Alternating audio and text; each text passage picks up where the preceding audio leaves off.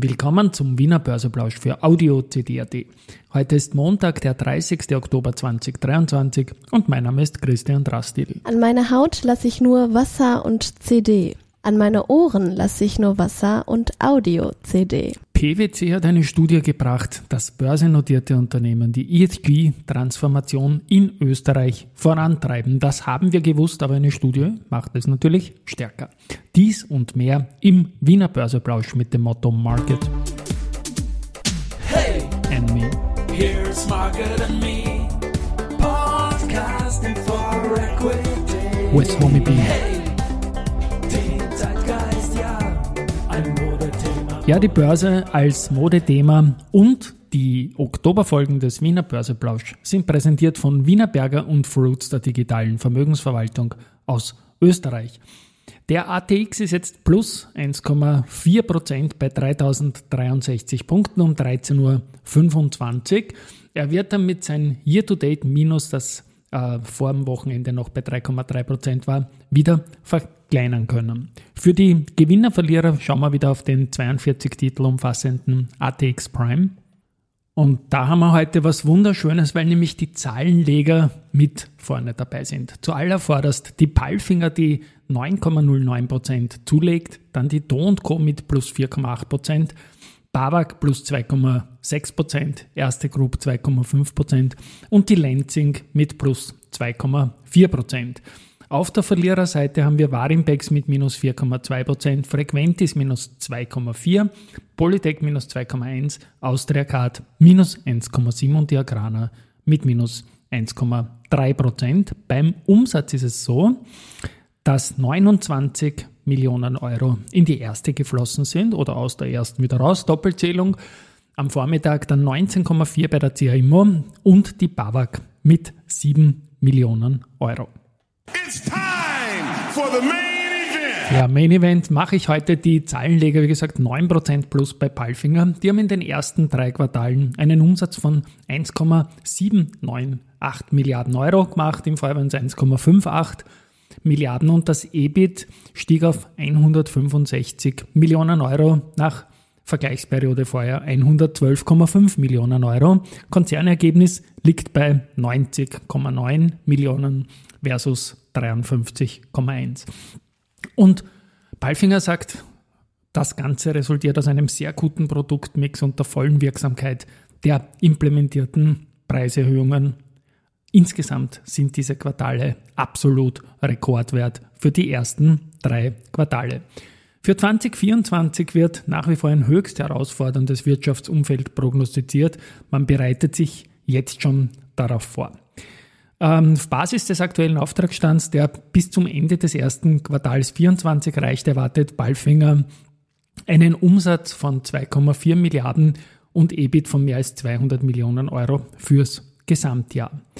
Und das Management bekräftigt Umsatzziel für 23 von 2,4, erhöht äh, das EBIT-Ziel auf mehr als 2 Millionen, 200 Millionen Euro, sorry. Und in Summe ist das halt eine gute Gemengelage, 9% plus in der Aktie, die zuletzt aber auch stark verloren hat.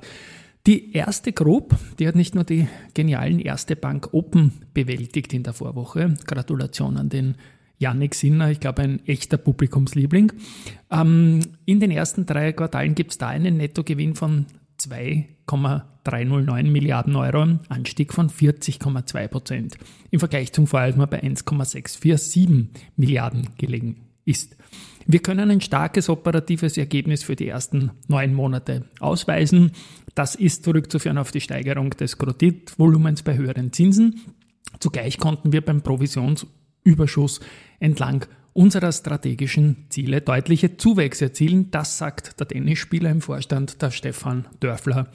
Er ist auch der CFO natürlich. Und ja, Eigenkapital ist, Eigenkapitalverzinsung von mehr als 15 Prozent wird angestrebt.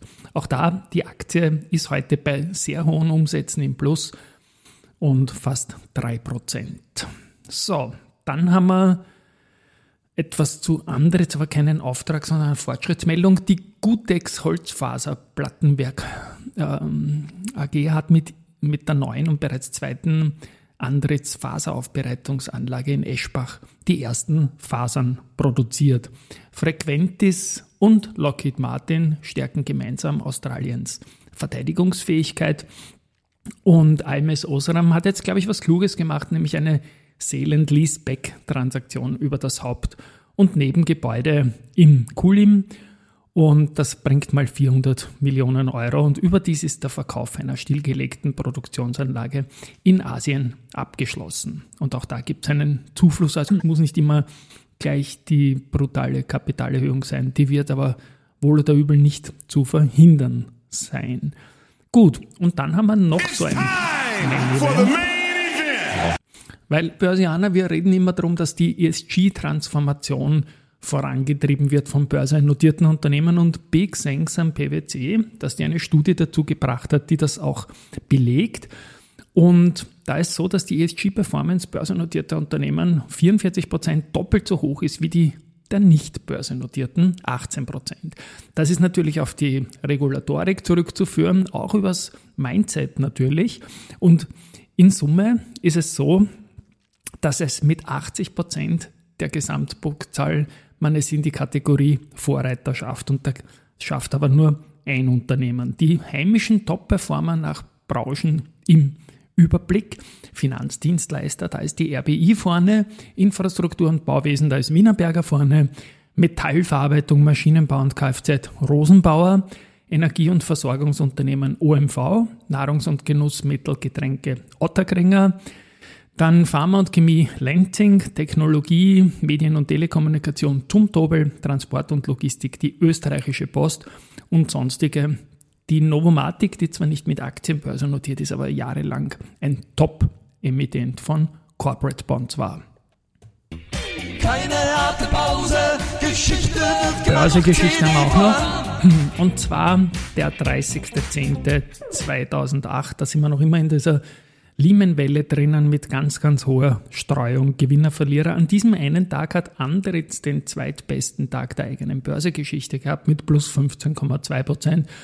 Und Capstrafic den drittschlechtesten mit minus 14,2 Prozent. Und die AMAG hat vor fünf Jahren am 30.10.2018 sieben Tage äh, vom Kurs 46,7 auf 34,6 beendet und das war die schlechteste Performance-Serie mit 25,9% am Stück. Ich bin noch immer verkühlt ein bisschen, man hört es. Finally noch Research. Citigroup stuft Telekom Austria mit neutral und Kursziel 7 Euro ein. HSBC bekräftigt Kaufen für die erste Group. Gibt ein Kursziel von 55 auf 56. Autonomous Research bestätigt die RBI mit Underperform geben ein Kursziel von 13,7 auf 14,5 und JP Morgan bestätigt Babak mit Overweight und passt das Kursziel von 74 auf 74,7 Euro an. Morgen ist Ultimo. Ich habe einen tollen Content von der RBI für morgen und ab dem 1. November, da wird zwar Feiertag sein, aber gehandelt werden da werden wir wieder neue Partner für 40 Mal DAX und 40 Mal Österreich outen. Tschüss und Baba mal.